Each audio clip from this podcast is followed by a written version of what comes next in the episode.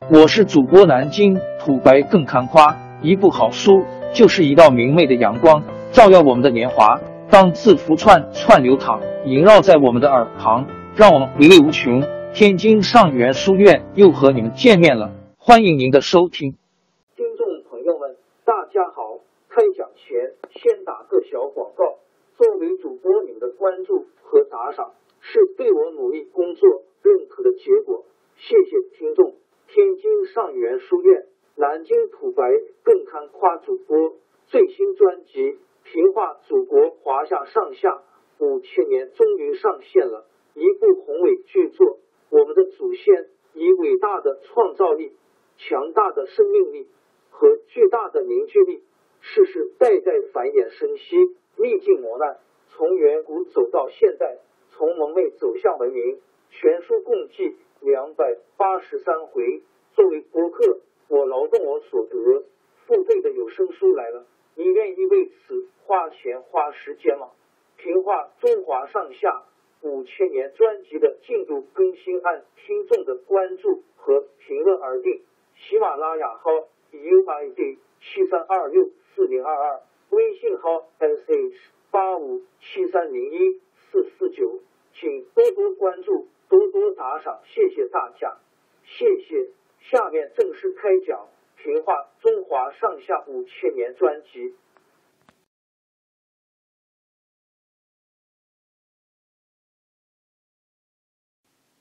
汉光武帝在所压了绿林、赤眉两支最大的起义军之后，接着又消灭。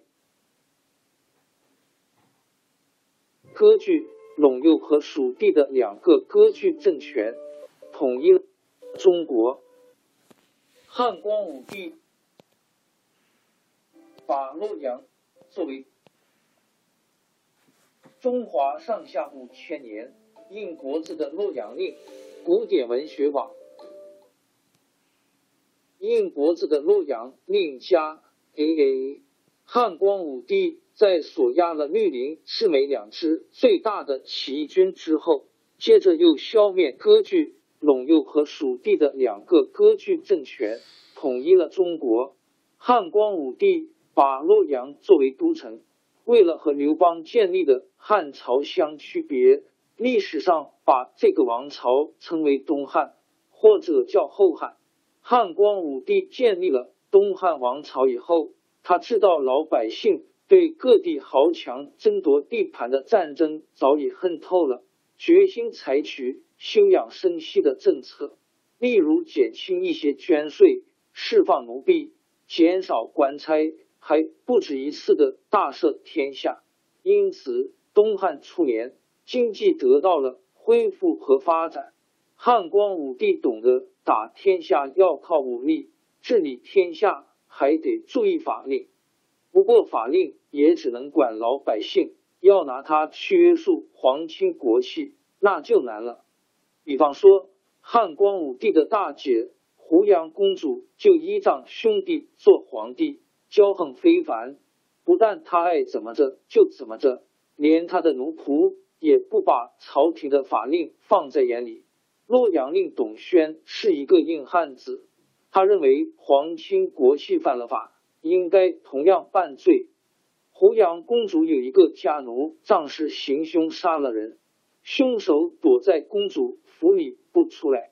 董宣不能进公主府去搜查，就天天派人在公主府门口守着，只等那个凶手出来。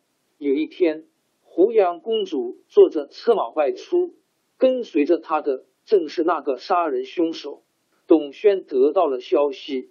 就亲自带衙役赶来，拦住胡杨公主的车。胡杨公主认为董宣触犯了她的尊严，沉下脸来说：“好大胆的洛阳令，竟敢拦阻我的车马！”董宣可没有被吓倒，他拔出宝剑往地下一划，当面责备胡杨公主不该放纵家奴犯法杀人。他不管公主阻挠。吩咐衙役把凶手逮起来，当场就把他处决了。这一下差点儿把胡杨公主气昏过去。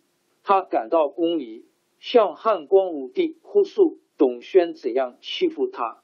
汉光武帝听了，十分恼怒，立刻召董宣进宫，吩咐内侍当着胡杨公主的面责打董宣，想替公主消气。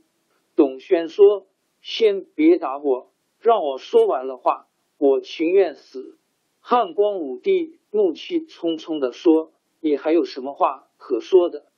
董宣说：“陛下是一个忠心的皇帝，应该注重法令。现在陛下让公主放纵奴仆杀人，还能治理天下吗？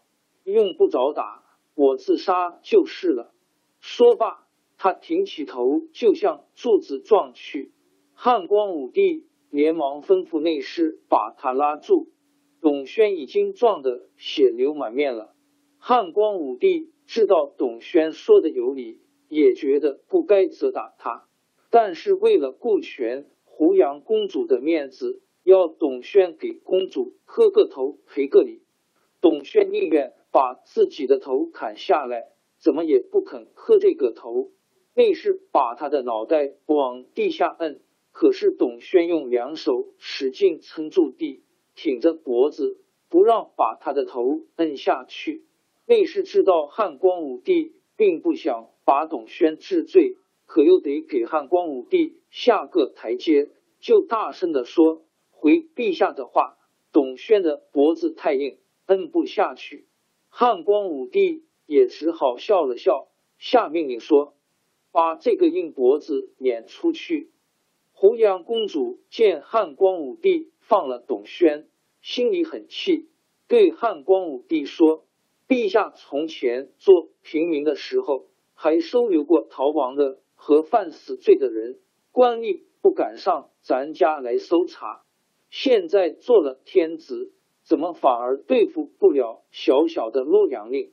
汉光武帝说：“正因为我做了天子，就不能再像做平民时候那么干了。”结果，汉光武帝不但没办董宣的罪。还赏给他三十万钱，奖励他执法严明。董宣回到官府，把这笔钱全分给了他手下的官员。以后，董宣继续打击不法的豪门贵族。洛阳的土豪听到他的名声，都吓得发抖。人们都称他是卧虎，意思是躺着的老虎。当时敢于执法的官员，除了董宣以外，还有一个管洛阳城门的小官，名叫智运，运音 Y N。有一次，汉光武帝带了一批人到洛阳郊外去打了一天猎，回城的时候已经是晚上。皇帝的车驾到了上东门，城门早已关了。随从打猎的侍从叫管城门的开门，志运拒绝了。汉光武帝亲自来到城下。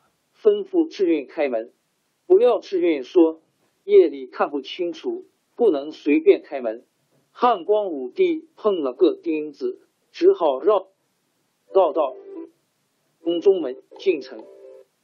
第二天，汉光武帝正想找志运责问，不想志运的奏章已经送上来了，奏章。上说，陛下跑到遥远的山林里去去打猎，白天还不够，直到深夜才回来。这样下去，国家大事怎么办？汉光武帝看了奏章，就赏给智运一百匹布，还把那个广东中门的官员降了职。王朝更迭，江山易主，世事山河都会变迁。其实我们无需不辞辛劳去追寻什么永远，活在当下，做每一件自己想做的事，去每一座和自己有缘的城市，看每一道动人心肠的风景，珍惜每一个擦肩的路人。纵算经历颠沛，尝尽苦楚，也无怨悔。感谢您的收听，朋友们，让我们下期再见。